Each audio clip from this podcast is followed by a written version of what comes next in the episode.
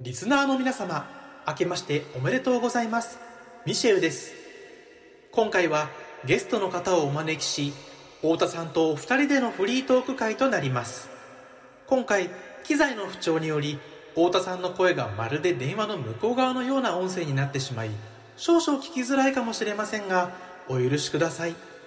2021年もどうぞよろしくお願いいたします。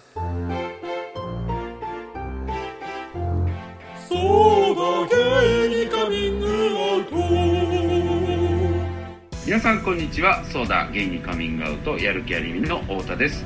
この番組はリスナーの皆様から身近な人には相談できないお悩みや聞いてほしい話を投稿していただき私たちしがないゲイ2人でちょっと今日またミシェルさんお休みですけれども最大限お答えするという番組です。またやる気ありみは LGBT をテーマにアートコンテンツエンタメコンテンツを作るチームですのでぜひウェブサイトを検索してみてください。ということで今一人と言ったんですが今日はですね、まあ、ミセヨシさんがお休みの代わりにゲストの方をお呼びしておりますイエーイえっ、とですねブログを書いてらっしゃるというか、まあ、ブロガーと紹介していいのかな？あの僕も大ファンの犬笛日記というのを書いてるですね犬笛さんでいらっしゃいますこんにちは明けましておめでとうございます。犬笛日記というブログを書いてる犬笛です。よろしくお願いします。よろしくお願いします。嬉しい。明けおめなんですよちょうど。ねこれが流れるのがねさっきその本話当はね、今日だけど12月30日なんですけれども、明けましておめでとうございますって言うっていう、そう。芸能人プレイ。ねめちゃめちゃ嬉しいでね実際はめちゃめちゃ年末でねそう浮ついてる時なんですけど僕なんて。す。はい、お休み中で。そん。な感じのところです。ねだからもう開けちゃってるけど年末年始は結構なんかこれするとかまあコロナがあるけど予定とかあったの？でも結構もうダラダラですね。もうほとんどダラダラしてる。ずっと家で。あそうなんか休み長かったんでしょ？休みすごい長かったです。僕多分1週間ぐらいあるから、1週間以上あるからすご、いよねずっと24とか見てます。はい。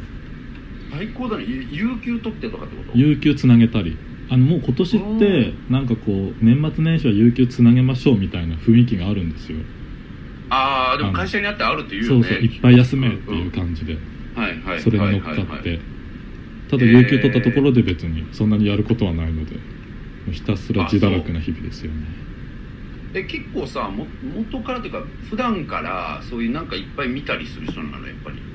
あ結構見ますけどそんなうん。集中力続かないからハマった時だけですよ。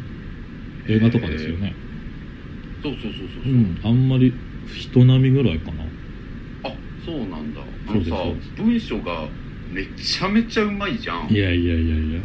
いや ありがとうございます。本当にうまいからえとかこれ聞いてる人で読んだことない人ねぜひ読んでいただきたいしきっとねこれ多分犬笛ちゃん効果でさあの普段僕らのことなんてもう本当にあのつゆも知らない人たちもね聞いてくださる方もいると思うんだけどすごく面白いねブログを書いて。る面白いっていう言葉雑だけどでもすごい面白いじゃん。ありがとうございます。こテキストは超読むのやっぱり普段から。テキストでもよくそれたまに言われるんですけど僕全然本とか読まない子供だったしだからあんまり読まないんですよ多分人によって。でも大人になってからは勉強のためにというかなんか多少読むようになりましたけどでもそんな全然読書家ではないえでもさ多少多少って感じなんだ。あのさ多少です。日記さ結構文字数多いじゃん。うんそうなんです。長いんです僕のブログ。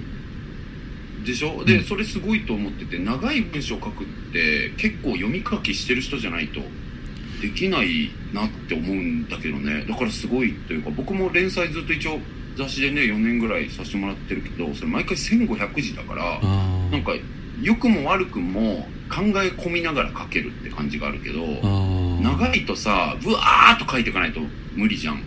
そうでもブワーッと書く方が楽なんですよね。あの短く書ける人の方がすごいと思う。なんでかっていうと自分の場合はなんかこう人に何かを伝えるときになんかこれを説明するためにはこれを説明しておかなきゃいけないよなっていうのがすごいもう呪術つなぎに出てくるんですよ、なんか A っていう出来事を説明するには B っていう前提知識と C っていう前提のなんか理解の共有をしておかないといけないよなってなるとでも B と C のためにはなんか D と E を話しておかないといけないよなみたいなのがもう先にそれを考えるので、長く書かないとなんか伝わんないなと思うんですよ。でもさやっぱりじゃあ結構割とそういう構成からいわゆるね編集ワードで言うと構成するってことだけど構成先に考えてるのねちゃんと。あ一応これ書いねて。書き始めてから考える時もあるけど。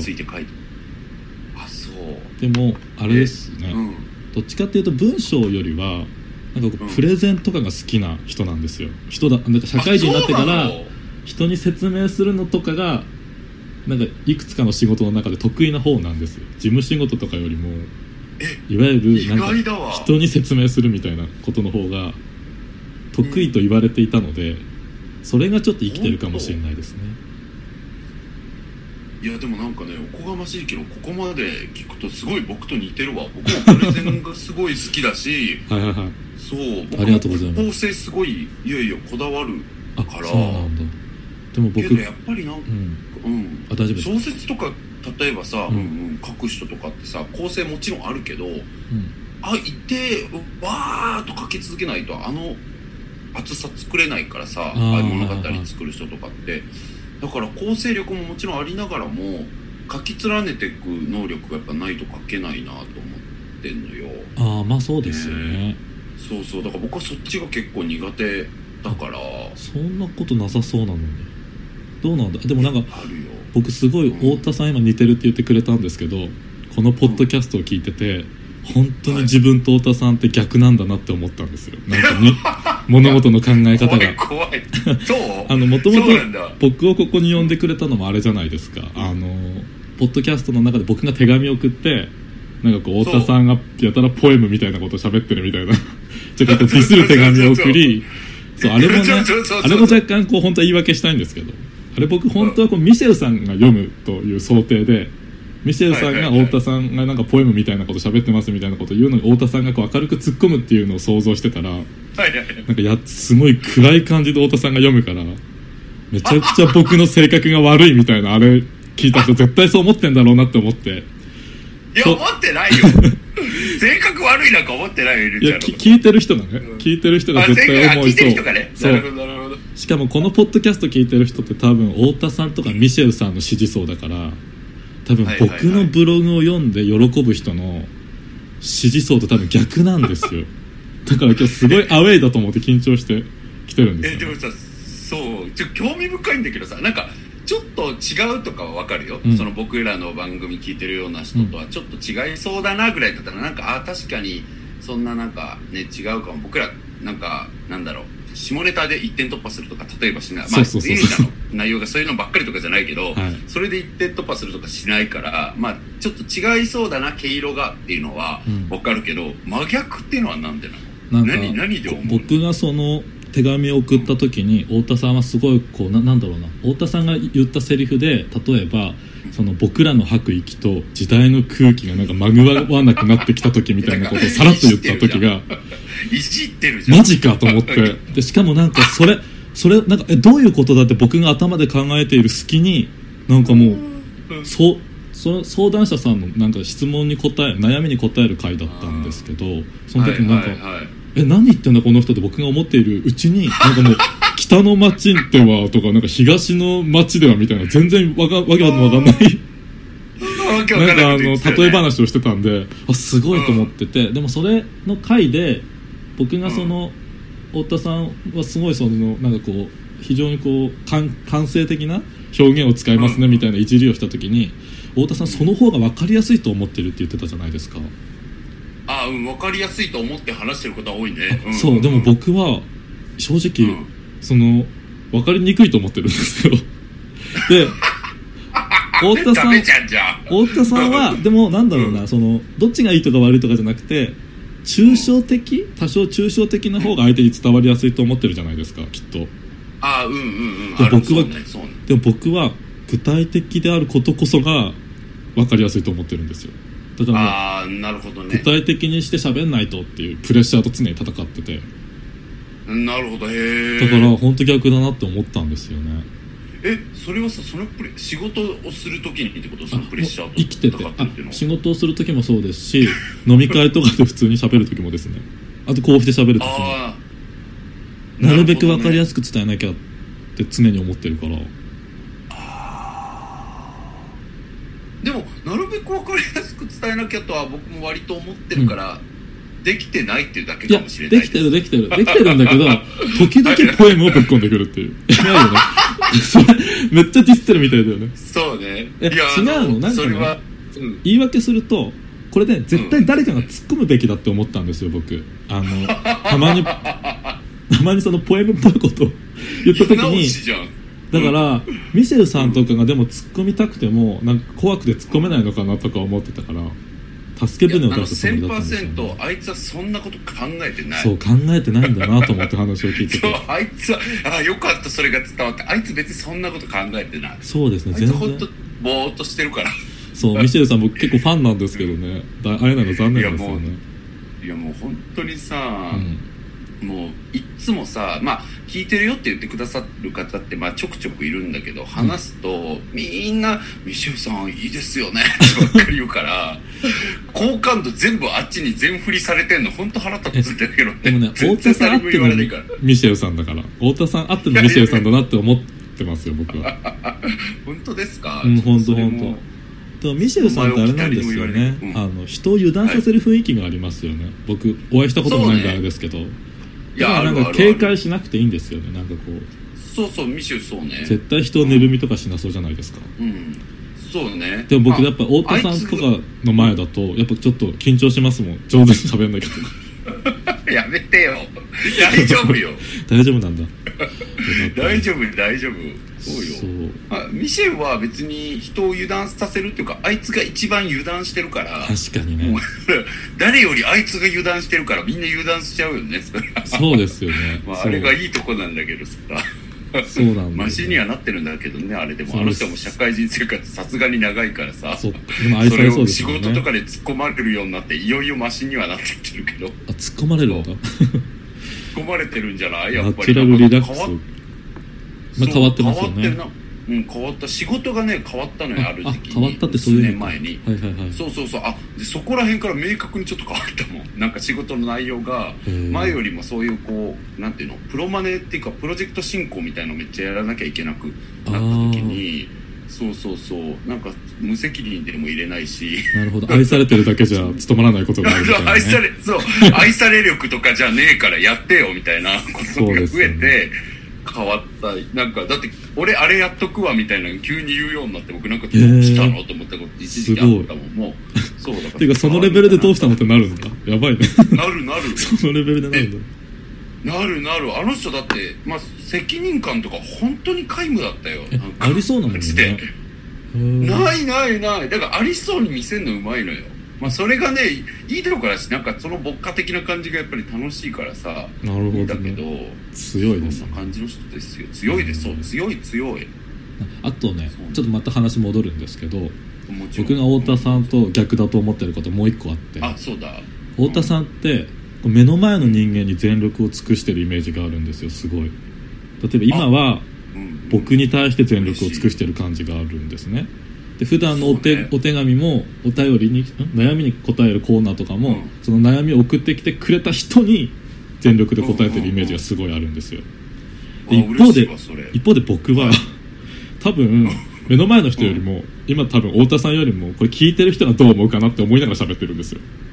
ああだしなるほどね。多分悩み相談のコーナーとか僕が持ったらその悩みの送ってきてくれた人よりもそのそれよりも人数の多いリスナーがこれを聞いたらどう思うかなっていうことを一番に考えてしまう気がする。だから僕悩み相談向いてないと思うんだよね。あーいやいやいやそれはでも本当にね的を置いてるよ、すごく本質的ななんか僕のいいとこでもあり弱いところでもあるっていうか悪いところ悪いところとはなかなか難しい表現だけどそう難しいですなんかねそうそうそう。でも分かる分かる。なんだろう。あいいとこでもあり傲慢なところでもあるのよ傲慢？うん、だからなんかそことそれだけ対峙したいって周りから見てる人が思ってるかどうかってわからないじゃん。例えばなんか周りの人はもっと進行してほしいと思ってるかもしれないしとかなんかそこまでは実頭の中では実は自分としては理解してはいるし見えてるつもりではあるんだけど、うん。まあ、わかんないよ本当は。でもつもりではあるんだけどそっちよりも目の前に対峙してるっていうことが優先度が高いっていう絶対的に揺るぎのないなんか思い込みがあるね。基本的に仕事とかしてても。あそう思い込みだと思うよ。僕のポリシーっていうよ,、ね、よく言ったらポリシーって感じでだけど。も染みついてる感じしますもんね。一緒になんかご飯とか行っても、すごいねあそれはねあ違いとして感じるところでしたね。へえ面白い。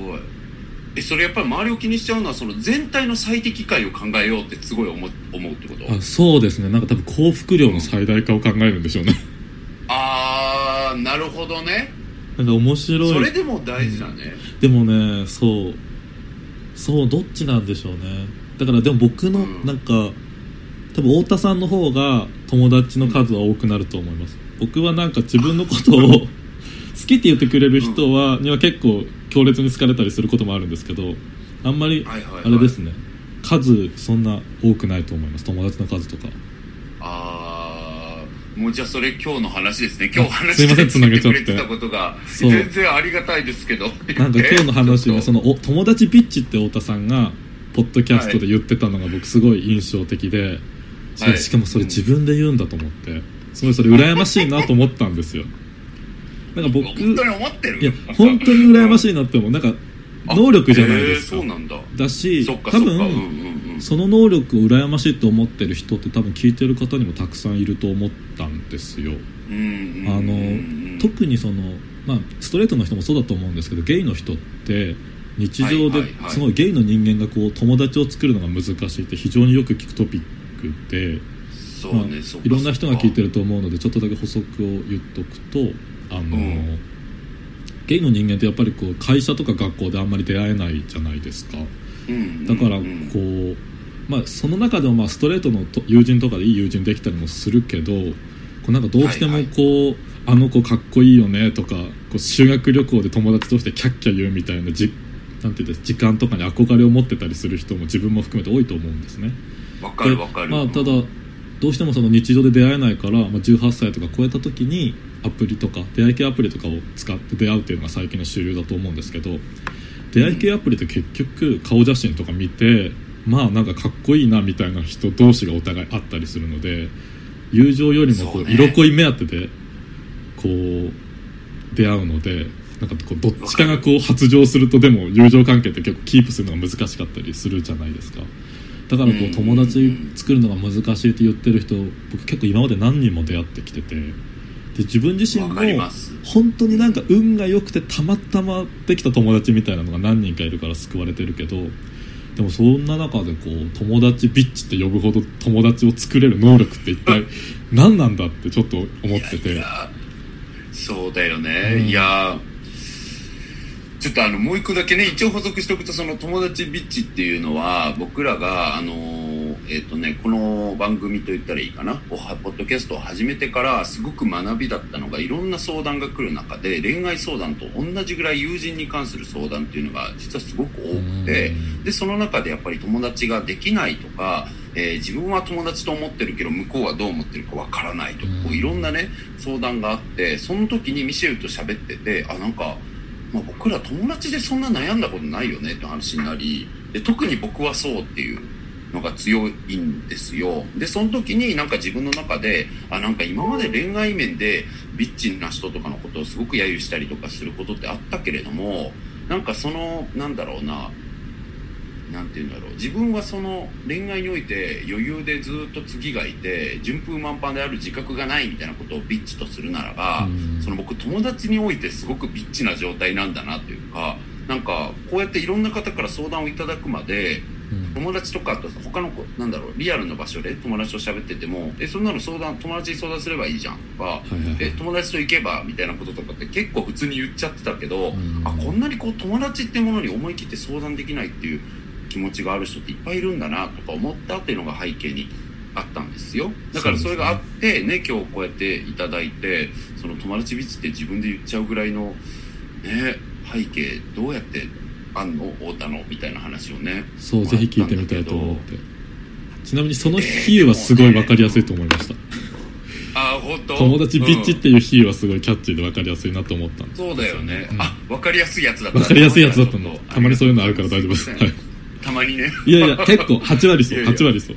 いやいやそんなことそんなことありがとうございます。ちなみになんかコツとかあるんですか？って言われても困るでもいやいやでもね今の話を聞いてて思ったのは、普通にアプリとかで友達を探すとか僕も全然うまくいってなくてでもそれって別に僕の能力とかコツがねある人はあるだろうけど、ん。とかではなく基本はそういうことではない気がしててやっぱりあのなんだろう今のマッチングアプリって端的に言うとビジュアルマッチングを先行させてるものじゃないですか、それが多いですね。ビジュアルマッチングで先行させたもので友達ってなかなかできなかったりするし、うん。あとはじゃあそれに対して趣味でマッチングさせようっていう動きもあるけど、趣味でマッチングもお超大皿じゃん。そえばある一つの小ね、うん。ある一つの小説が好きっていうから会ってみたら全然それに小説に対する見解が自分としては納得いかない人だったりしたら全然違ったりもするからそうそうそう表現方法とかもねそうそうそう本当にそう。だから価値観でマッチングするっていうことに各社が全然成功してないっていうのが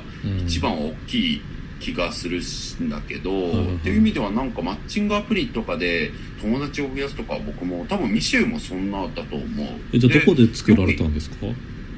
あゲイ友に関してはだから僕とかミシェルは結構紹介紹介で長年でってもうこの10年以上かけてって感じが多いと思う。僕の友達がミシェルでミシェルがこの気が合う子がいてうん。太田気が合うと思うから今度一緒に飲まないみたいな感じで会ってで時にはそう会ったけど気合わない子もいるしあーなるほど。やっぱ気合うなっていう子もあったりしてっていうのの広がりがずっと続いていってる。へって感じーだと思うから。なるほどね。逆にだからそういう意味では聞きたいのはさそのゲイ友達で仲いい子ははい。多くないって言っても数人はいるわけじゃん、はい。いにちゃんとかも、はいはいはい。でその子にまた友達いるじゃん。そこに会おうみたいな流れにはなったりしない？結構僕もそれで増やしてます。それであそうだよね、はい。それはあるよね。それで会う人そんなに、まあ、たくさんいるわけじゃないですけどやっぱ友達の友達と飲むのが一番楽だし気が合う率も高いかなって感じはしますね。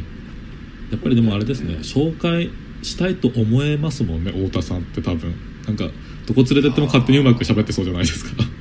まあそうねそうね。そういうのもまあなんか大事なのかもしれないですね聞いてて今思ったのは確かに。連れてっても勝手に自走してくれそうっていうのは多あ分そうそう。ほっといてもなんか大丈夫かなみたいな。ななんか一応友達とかを飲み会に連れてくとやっぱ気を使うじゃないですか。彼が馴染めるように自分が頑張らなきゃはいけないとそうだよね。思うことが多いんですけど。太田さんだったらもう話し飼いでいいやみたいに確かに僕だっいやたらなるので本当にそうだね。それはあるかも。連れて行きやすさみたいなのはあるんだろうね。確かに誘われる理由としてはいやでも確かにそれはある。うん。なんか先週12月20、えー、と1とかかな？2とかの相談あ違う会で太田さん一人で喋ってる時に、あそのうんうんうん。なんだっけ大学のサークルに飲み会で行って、ゲイの飲み会で行ってゲイの人たちが、はいはい。まあ、いわゆるおね言葉で長々してるのが見てショックすぎてなんか飲み会で泣いたみたいな話をしてたじゃないですか。そうそうそうなんかそう黒歴史そういうそういう気持ちをどう乗り越えたんですかね。なんかいわゆるそのゲイの人が、まあ、ホモファビアっていうのかな、まあ、ゲイを同族嫌悪するみたいなものって結構あったりするじゃないですか。なんかその辺を超えないと友達作るのも難しいのかなと思ってて。なんか太田さんですら最初そうだったんだって結構その話を聞いて僕は思ったんですね。そこをどう乗り越えたとというかなんか心境の変化がどう起こったとかって聞いてもいいですかね？ああもちろんもちろん。でもどうだろう？なんかあ今それ言われて思ったことだけど僕はそのなんか、まあ、いわゆるこの胸筋を開くっていう言葉あるじゃん。こう自分の本当に胸の内を開いてあ本当？なんか胸筋って胸のなんて言うんだろう？昔のその服をこう開いて胸を見せるみたいなあ。自分多分そういう胸筋ってそういう意味ね。胸の筋肉じゃないあそうそうそう。筋肉じゃなくて違う違って。なんそうそうか。またポエム始まったのかと思った、はい、ちょっとやめてよ。胸筋開く割とメジャーワードだ。ごめんなさい。バカがバレちゃうね。はい。違うそんなことない、あなたバカだった。ら大体バカになるからやめて、そこそれそれだけどあの、まあ、自分の胸の内をまあ見せるみたいなことの多分成功体験が多いんだと思うのよ。自己開示が上手なのかでなはいそうそうそう。でそれの一つが今聞いて思ったけどあの時もそうだったんだと思う。だからいわゆるもう自分の話とかしてもこの人たち喜ばないだろうなって思ってた人に対して、はいはいはい。あのあの時い言ってしまえばもう爆発的に自己開示してしまってなるほど。涙流してね。はい。そうそうそうそう。本当にそうなのよ。へでその時にいや確かに内心引いてる人もいたと思うよ、うん。それはね。でもなんか引いてるだけではないなんか僕に対するこうサポーティブなねこうなんか大丈夫だよっていう本当にこう温かい眼差しも僕はその時僕は感じたのよ、はいはいはい。少なくとも。だからなんかそういうやっぱりこっちが本当にこう自分を出していけばそれをなんかえ何言ってんのってならない人も必ずいるし分かってくれる人は必ずいるしなんだろうな人はそんなにこう制約的じゃないって僕が思うようななんか性善説的というかさなんか人のそういった温かい思いとか真面目な気持ちとかっていうものを必ず受け止めてくれるはずだっていう多分うん思い込みに至る経験が多いんだと思う。大学でも言っても自分が結構体育会やってたし、うん。そこでもこうみんなと衝突しながらってすごく多かったんだけど、うんなんか大学とかも僕自分でそのサークルを作って体育会のねはい。だったんだけどなんか僕中高バレー部じゃなかったんだけどあ大学でバレーをそうやって小学校の時やってただけで始めたんだけどその時入ってきたメンバーがねあのうん。県選抜行ってたみたいに185とかあるいわゆるザ・ノンケみたいなやつが入ってきたりして、ガチ勢そうそうそうとかあとなんか田舎のヤンキーでなんか入る部活なかったからバレーやってましたみたいな 髪金髪の男とか 本当にこういろいろ集まってきちゃったのよ。みんな。なんでその時に僕が当時だからそんなのまとめれる気がしなかったんだけど、うん。でも1年かけて一緒にこう膝を突き合わせるよりも一緒にボールを追うみたいな経験を通じて自分が思うことを時にぶつけたりとかしていく中でなんか相手がちゃんと分かってくれたりとかー。そして自分もなんか別れたりするみたいなことがあったしなんかそういう自分の胸の内をちゃんと伝えてみてそしてそれを受け止めてもらったみたいな多分経験なんだと思う。だからその経験が多いと自分はそっちに思い込んでいくじゃん、ね。そういうもんなんだって思えるから。世の中うまくいくんだとね。だからはいはいはい。そうそうそうそう。だからなんかそのなんだろうな。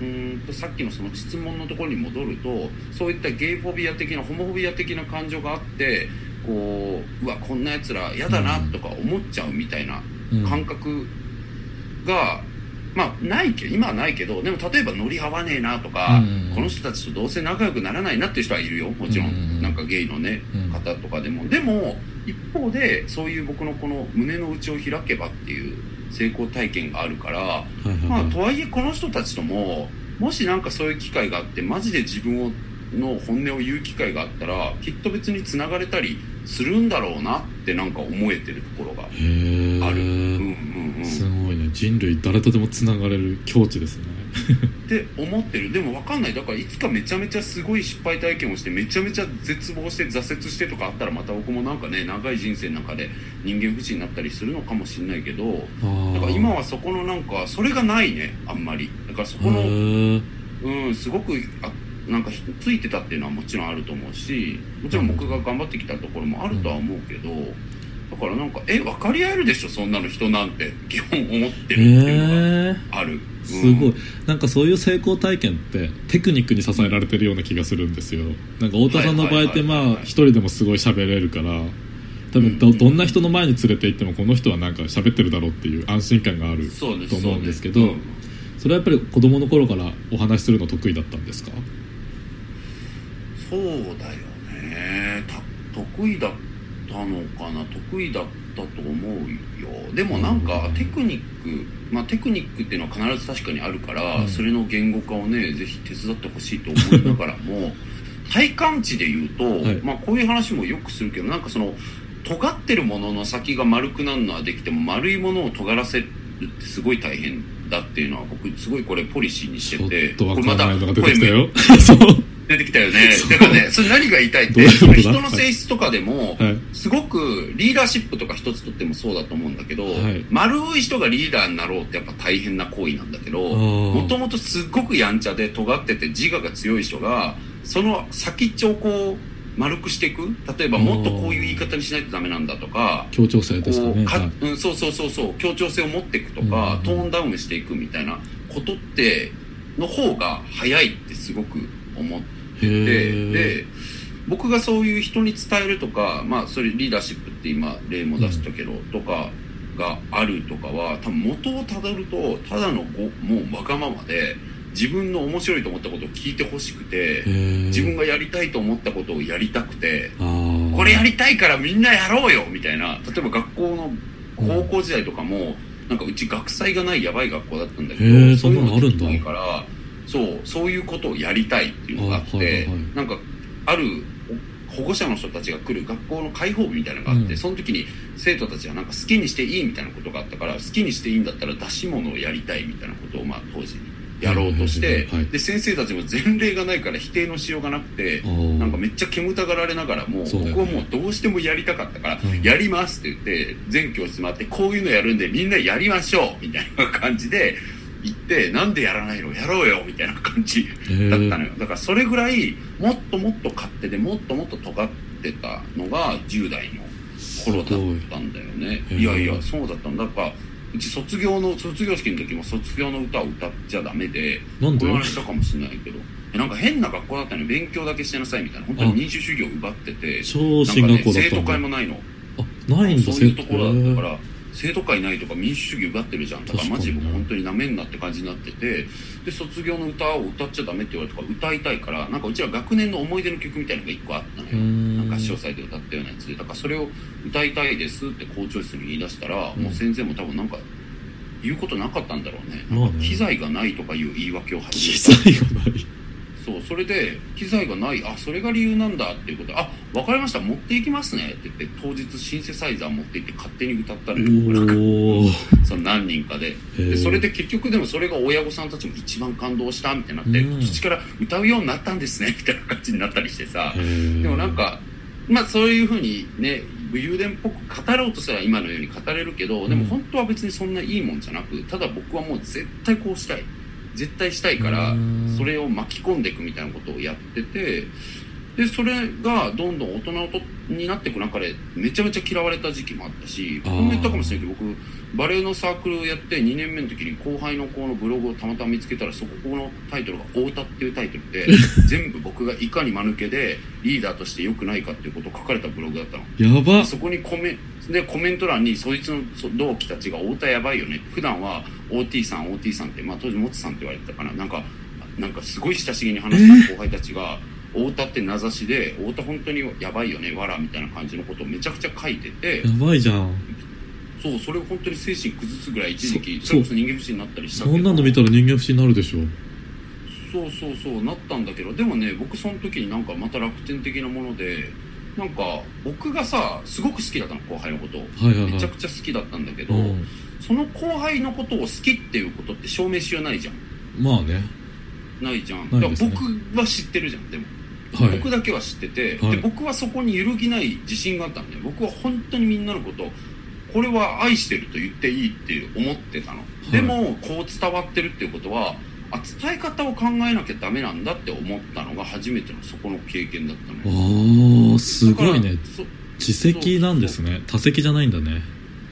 あそう自然とそう思ったねだからなんかあの子たちが太田さんは自分のことを愛して応援してくれてるっていうことをちゃんと伝わるようにかコミュニケーション取んないとダメなんだって明確に思ってうん。そこからは好き放題言うとかっていうことがどんどんなくなっていったんだよね。好き放題え言ってるように見えて。そうそうそう。だからなんかそこら辺からいわゆるメタ視点がちょっとずつ増えていった。だから N ちゃん最初に冒頭に言ってたけどいまだにその元々の自分の持ってるものからで目の前にガーってなる性格は変わんないんだけどとはいえ周りの人今どう見てるかな気持ち悪いと思ってないかなみたいなメタ視点は多分そういう経験があるからだなっていうのはへ思うえとかもあるからだからねそうだね。うん。そういう意味ではなんかテクニックっていうことがまあききっとねあるけれども細かく見ていくと自分の体験としてはそういうとにかく尖って尖って、ううんわーってなってた10代から徐々にこう周りからヤスリでこうね、削られて削ってもらってというか、はやばいよあんたっていうことをこう 言われたり聞いたりとかしながらあやばいんだってなってそこのなんか適度な丸みがちょっとは出てきたかなぐらいに、まあ、20代全部をかけてなったのかなっていうところは。そこでよく丸くなれましたね。なんかそんな後輩のブログとか読んじゃったらそれこそ人間不信になるし、その表現方法を変えたって言いましたけどその表現方法を変えてる時もやっぱ心のどっかでこいつああいうブログ書いてるんだなとかこいつらコメント欄で俺のことディスってんだなとかで絶対思うわけじゃないですか。でもその不信感を表に出さずにえうん。そでもあれですよね。それをやり続けてたのがすごいなと思うんですけど、うん。そのあの後輩たちとの、まあ、接し方を変えた後も後輩のブログとかはチェックしたんですか？もうねそれはねさすがに見れなかったね。やっぱ見ないんだ。見なかったわ。うん見なかったわ。へえでもそれは全然なんか見ないようにしようとかじゃなくてちょっともう見れなかったね。本当に結構ショック体験で。そうですよね。えでもそれでよく接し方を変えるとかまで行き着いたなと思う。自分だったらもう引きこもりになるぐらいのレベルかもしれない。そのシショックを想像すると。ええいやでもそうだったよ。だからなんかでもなんかね当時その僕らのサークルとして頑張りたい時期だったのよね。すごい目指してた大会とかあったりして、なんかこう止まれざ止まれなかったね状況的に。まあうん自分としてはうん止まりたかったけど。でもまあなんだろうな自分が変わらなきゃなってちゃんと思ったのもあるしもっと単純に言うと、はい。もう普通に怖くなっちゃって後輩とかのことっていうのがあったよ。うんうんだから最初の1ヶ月とか普通にもうこの子僕のことああいうふうに言ってるんだなって思いながらなんかそこで「おいお前!」っていう感覚にならなくなって普通に怖ってなったから、練習とかしててもなんか怯えが強い時期が最初はあったかな、うん。でもそこからやっぱり自分の伝え方変えていったらいやブログでどう書かれてるかわかんないけど明らかになんか懐いてくる後輩ができたりとか、うんそうそうそう。なんかそれこそ僕 OT って今1個下の代の子ってみんな呼び捨てなんだけど僕のこと、だからそれとかもなんかその1年2年ぐらいかけてあなんか懐いてくれてるんだなって思ったしこれちょっとねサークルの子聞いたらバレちゃう。そうですよまあね バレちゃいそうなんだけどそうですよね。でもまあそう。でもしかもこの話もね僕なんかねそれ単純に言えなかったんだけど実は卒業するまで同期にも言わなかったのよ。てか言えないよだからね誰に、そうだから誰にも言わず今言う初ですか？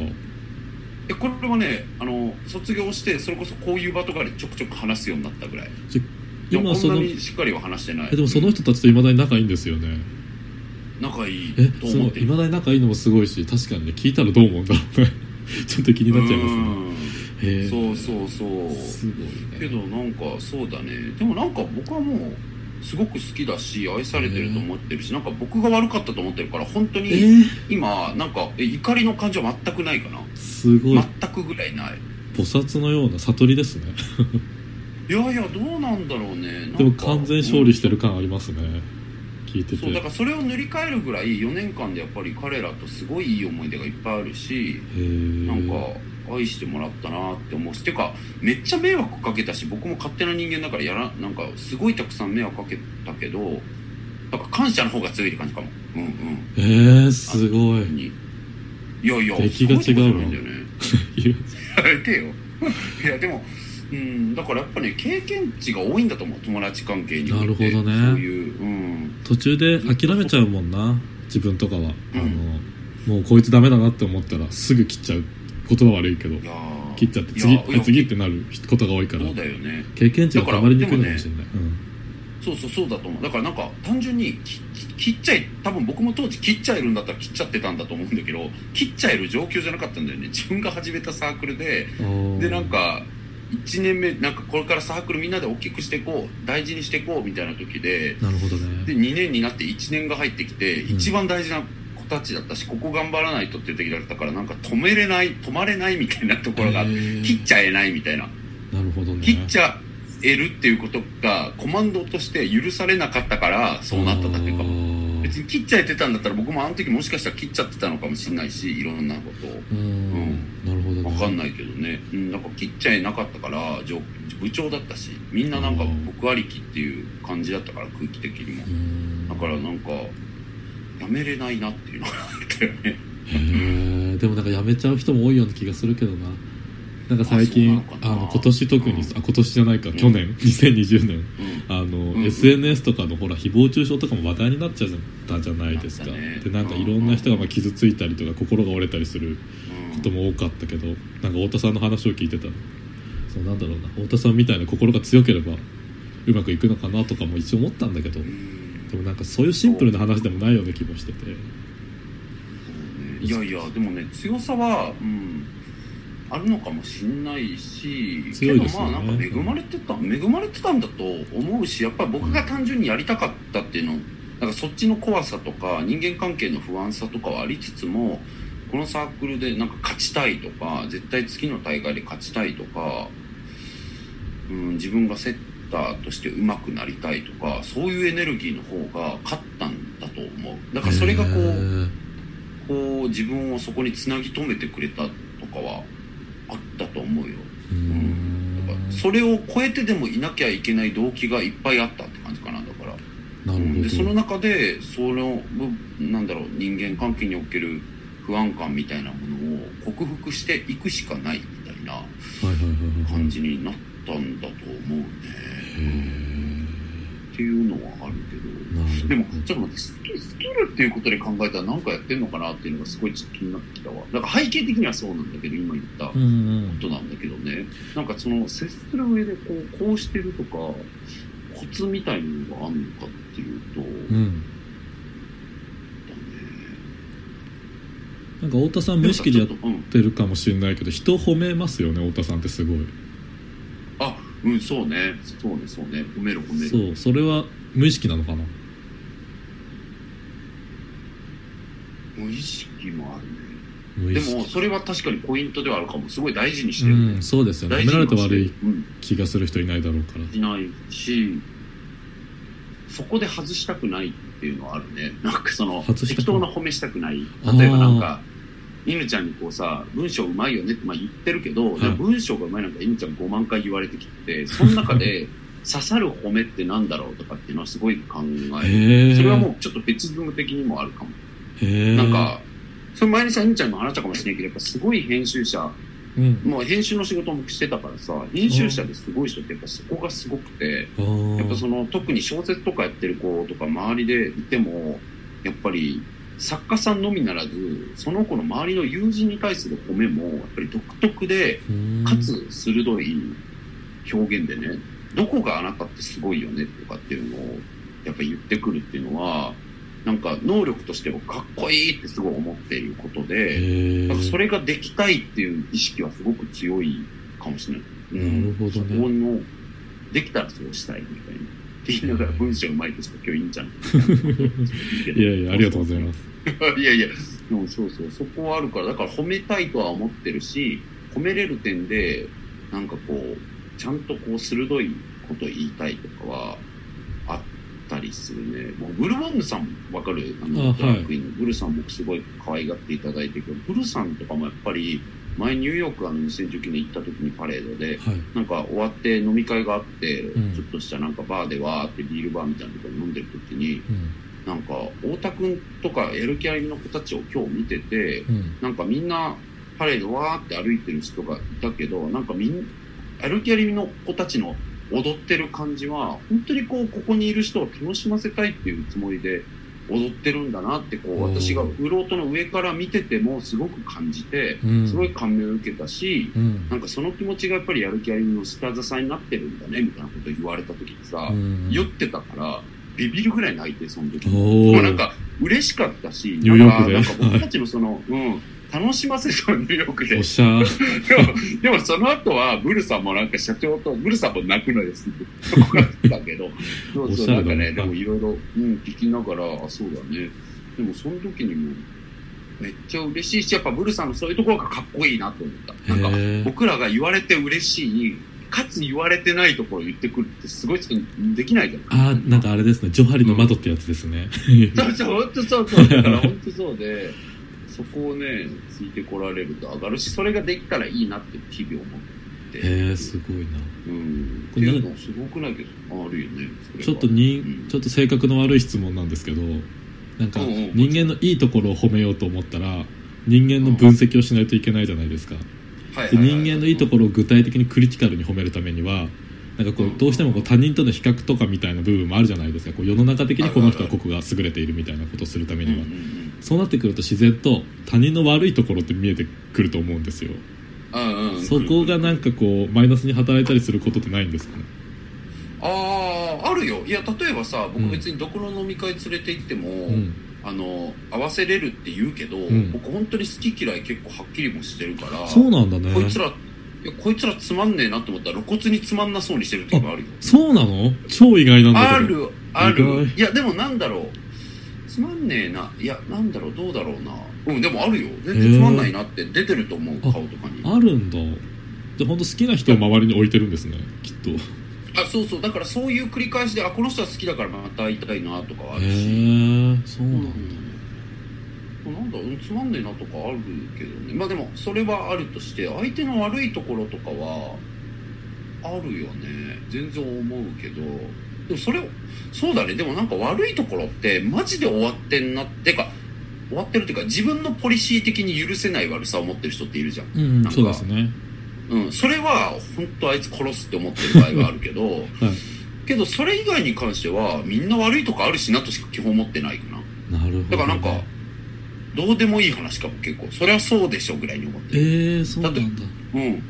そうそう。だからミシェルがこう油断しがちとかすぐ人に興味を失っちゃうみたいなこととかって なんかクソだなと思うことあるけど でもそれは別にその僕のポリシーに反するほどの悪い面とかじゃないからまあね。僕が非難するゆえん理由がないっていうのは常に思ってる。だからなんかそれはそれで僕の課題だけどこうなんかお前終わってんなとか言ってるのが心から思ってるわけではないっていうのは別にそれでいいよねと思ってるからミシェルにも、うん、言えたりしてるつもりだけど。なるほどね。うん、興味がないかな。人のその悪いところがあるっていう事実にそれはそうでしょ。としかあんま思ってない、そうなんだ、うん、意外多分そこ多分そこも僕と逆だな多分。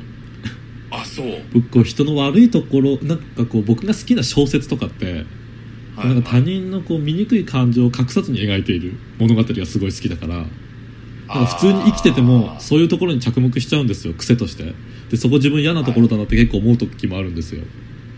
あだからね結構今聞いてて興味あるんだよな多分。人間のその弱い部分とかに僕はすごい興味があるから。なんかあでもそれで聞くとねごめんごめん。なんかあごめんね。一点三点してあれだけど、うん。いやそういう弱い部分とか気持ち悪い部分とかきなんかねなんだろうな。すごくこうダーティーなさ、うん。側面っていうのは好きではあるね、あー。ただなんだろう。それが悪いとはあんま思ってないのかも。なんか面白いなと思ってる。うん。あー面白いと思える。ね。クズだねみたいな。なるほど。あそれは自分もあるかも。確かに、ね、そうそうそう許せない系は感じ。はいはいはいはいはい。境界線を引いてるんですね。そうそう、うん。弱い感じ。なんかあんなにあそうだね。だからあんなにこう何例えばある活動家の人がアクティビズムガンガンね表舞台で希望に満ちた話してる裏でランパーばっかり言ってるとか うん、それ言って大丈夫なの？あそれ上がるんだ。それ上がる方なんだね。でもそういうの聞くとやってんねーってなる。でもなんかそれはミスチェルと僕似ててそれが最低とか、うん。なんかそういうことを基本持ってるの？そんなもんでしょってなんかみんな2年生があったりとか3年生があったりするからそれは僕も思うかうん。うんそう。だまあランパとかはそもそもランパなんか全然言っていいけど、でもなんかそれよりも例えばすごくこう博愛的なねことを言って、僕もそういう側面あるけどなんだろう LGBT もっと豊かな社会みたいなことを話してる人が、うん。なんかどうやってその例えばなんだろうなそういう寄付市場寄付をしてもらうっていうことを考えた時に各社 NPO ってライバルになるじゃん。マーケットとして。そう、まあ、総総証券を捉えた時にいろんな領域の NPO が敵になった時とかに急にそういう人が、まああそこは別にこうやったら全然潰せるでしょみたいな話とかしだすと 潰すんかいみたいな。潰すんかいお前みたいな感じでちょっと笑っちゃうんだけど、それが面白いなとか思ってだからなんかそれがえ最低とか悪い怖っとかっていうの面白いねって基本思ってるね。へえ怖くならないんだね。なるほど。あ怖っとはなるよ。怖面白くても最終的に面白いに着地するかなあ大体。なるほどね、なるほどね。うんなんかだからひどいとかは思ってないね。そんなもんだろうって思って、えなんか潰される側に感情移入したりしないんですか、でもそれは弱肉強食の世界だからあれなのか。競争社会の、うんそうそうとか思ったりするまあ、ね、でも確かに社会の仕組組みに違反してるわけじゃないですもんねライバルを潰そうっていうのそうそうライバルにを潰すぞっていうことだから単純に急にあんなになんか愛の話してたのにライバルの話だったら潰すっていう話になったりするのとかがああ確かにね。面白い。なって思うまあ潰すんかいっていう。でもつねわほねはいはい。はい違反してるとかじゃないからそうですね、まあ、仕事ができる人なんてね少少なからず二面性必ずあるからそういうのはあるかもしれないですね。で面白いなるほど。人を愛するのがお上手なんでしょうねきっと。うん。そうね。なんか、うん。てかうん、感覚的には人がそんな大しそうな生き物だと思ってないって感じかな。ミシェルともいつも言ってるけどそのだからみんな違ってみんな気象いってミシェルがすごい言ってるさ金子みすず逆金子みすずみたいな。はいはいはい。そうそうそう。だからそんな大した生き物じゃないじゃんって思うからうん。だからなんかうん、それはね僕講演とか研修とか企業でやらせてもらう時もはい。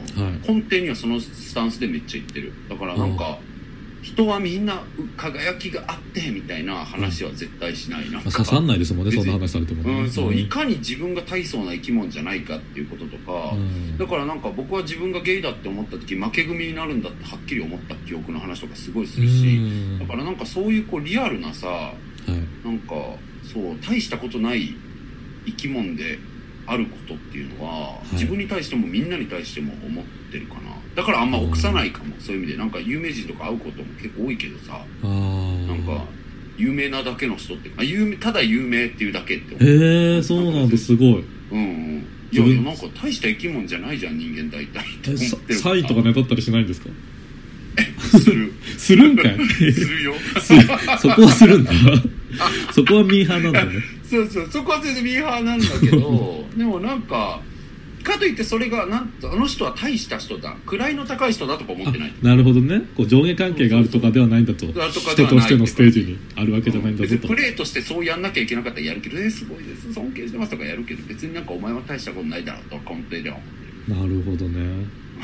なるほど。強いです いやねだから愛愛し上手っていうよりも単純に、うん、大したことねえことやってんな人類って基本思ってるかへえ、まあ、よく言う、うん。期待値がひなんて他人に期待しすぎないってやつがあるのかねもし期れないですね待しすぎてないっていうのはそういう意味ではあるかうもね。ん。へえそっかでもさ犬ちゃんさその友達話で言うとさその、はいさっき話してたのってそのゲイ友みたいな話だったけどさ、うん。いわゆるのんけ社会とかでうん友達を増やしづらいとかっていうことも感じることはあるの？やっぱり本音話しづらいとかあありますよ。特にこの自分はゲイとしての活動するようになってからうん。なんかこうのんけと旅行とか行くとうんなんかその、まあ、年齢的に結婚しないのとか言われるからある程度どこかで必ず、なんか細かい嘘とかつかなきゃいけないかったりうんあと一個嘘つくとなんかもう無限に嘘つかなきゃいけないみたいになったりして、そうだよね。めんどくせえってなって、もうゲイとばっかり遊んでます最近。それは多いんじゃないかな。あるあるじゃないかな僕はその状況をさこれは世界に対す社会に対する押し付けだけどさすごい変えたいってやっぱ思っちゃうね。なんかうん。自分自身がやっぱりなんかカミングアウトして生きるようになって、うん。まあ、僕の場合はなんかねフリーだったっていうのもあるけど仕事が、うん。だからなんかすっごい生きやすくなったしその、うん。なんだろうセクシャリティっていうものを基準にして誰かをこう仕分けなくてよくなったっていううん。のはすごく生きるのが楽しいもっと生き生きてていい、うん、楽しいことにすごくなったのよ。つながったから。今だからなんだろうそれをできずにとかやらずに生きてる LGBT って言われる人たちがかわいそうとか全く思ってないしそれぞれの生き方があるから、うん。全然それでいい人もいるだろうしさいいんだけどでも確実に楽しくなったっていう体験はあったからそれはアリミのメンバーとかともよく言っててもう辞めた初期メンバーの子とかもそれはすごく当初から言ってたのよなんかねすごいそれこそアリミのメンバーも最初のうち半分ぐらいはミシェもそうだしうん。ノンケ友達って全然いなくてうん。面倒くさいからゲイのことばっかり遊んでたけど、まあ、アリミっていうのでこう表舞台に出るってなってからいろんな場所で言うようになったしミシェル今の会社とかもみんな知ってるしミシェルのこともそうだって。すごい。そうそう。ってなって友達関係も変わっていった時にやっぱりそのセクシャリティでね仕分けずに自分の気が合うかどうかで人を見れるようにやっとなるじゃん。だからそれがね。すごく楽しいことだからさ。だからそういう意味ではそういうことができやすい社会になる、ね、そういう人を増やすっていう発想はないけど、うん。そういうことができやすい社会になればいいな。しそれを作っていくためには自分で何かできることあんのかなとかは考えたりもなするよるほどね。ね。うん。なかなかね難しいです。すごいでも話とかを見てると羨ましいなとはすごい思いますね。そういうまああー。自分のことをオープンにして人と関わっていくっていうのはすごい羨ましいなと思うんですけどでもやっぱりこうステータスとか偏見で人を見る人はやっぱりまだまだいるっていう現実があるじゃないですか。ね。本当はねうん。もう我々みたいな人間ももう全員結託して一気にオープンにして社会を驚かせるみたいなことをやればインパクトあるんでしょうけど。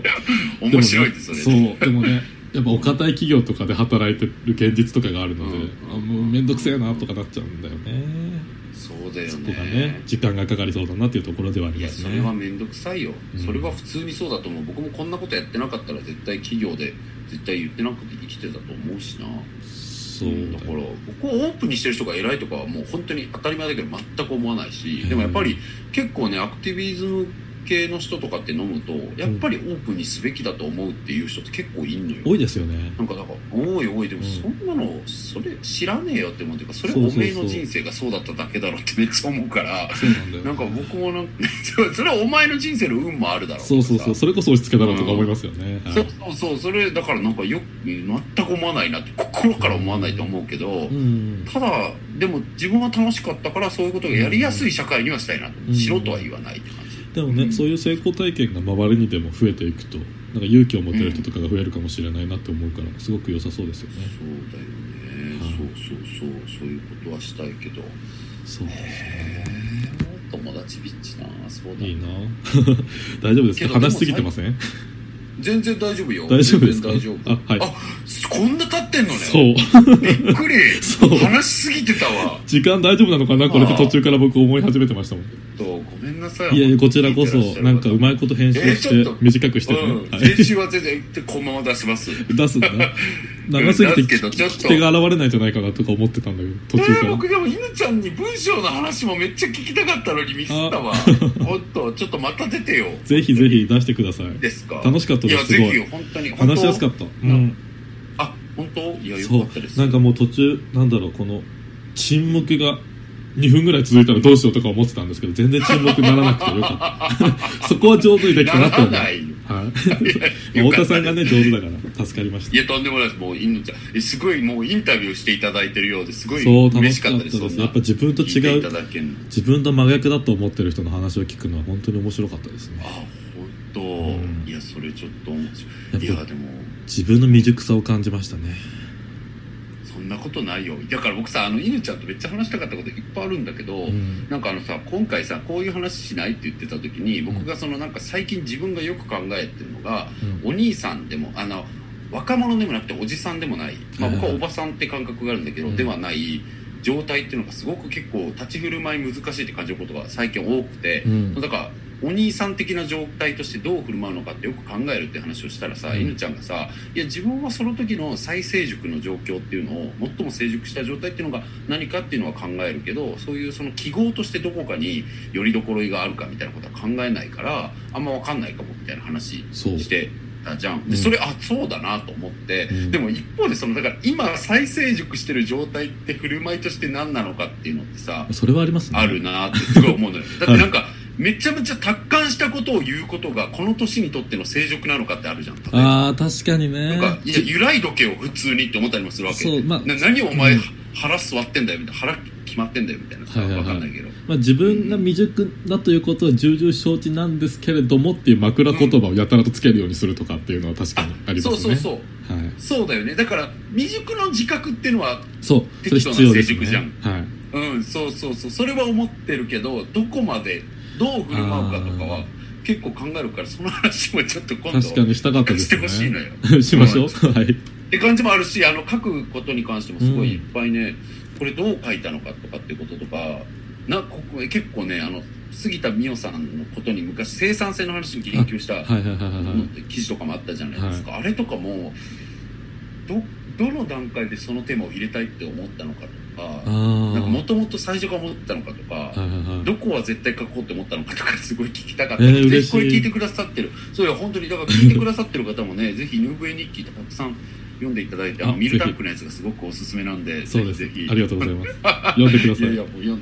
はい。ねそれもありますね。またぜひよかったらぜぜひ。ぜひいただけたらと思います。お願いします、はいという感じで今日はですねはいありがとうございます。今日は、えー、とこんな感じで相談にお答えするとやりましたけれどもあの普段はまあいろんな方からいただいたお悩み相談にお答えしております。ですのであのいいな興味あるなと思った方は info.arimi.gmail のところからあのご自身のお悩み内容と、えーざっくりとしたご年齢やニックネームどこに住んでるよみたいなのを書いていただいて送っていただくかもしくはあのこの番組の説明欄のところにですねあのリンクがあってフォームがありますのでそのリンクから、えー、と自分のお悩みを記入していただくということもできますんでそういうのもやっていただけたらと思っております。ということですいません最後、えー、説明になっちゃいましたけれども今日は井上さんありがとうございました。はいこちらこそありがとうございました。ありがとう、はい、じゃあ皆さんまた聞いてください。やる気ありましたそうだゲにカミングアウト。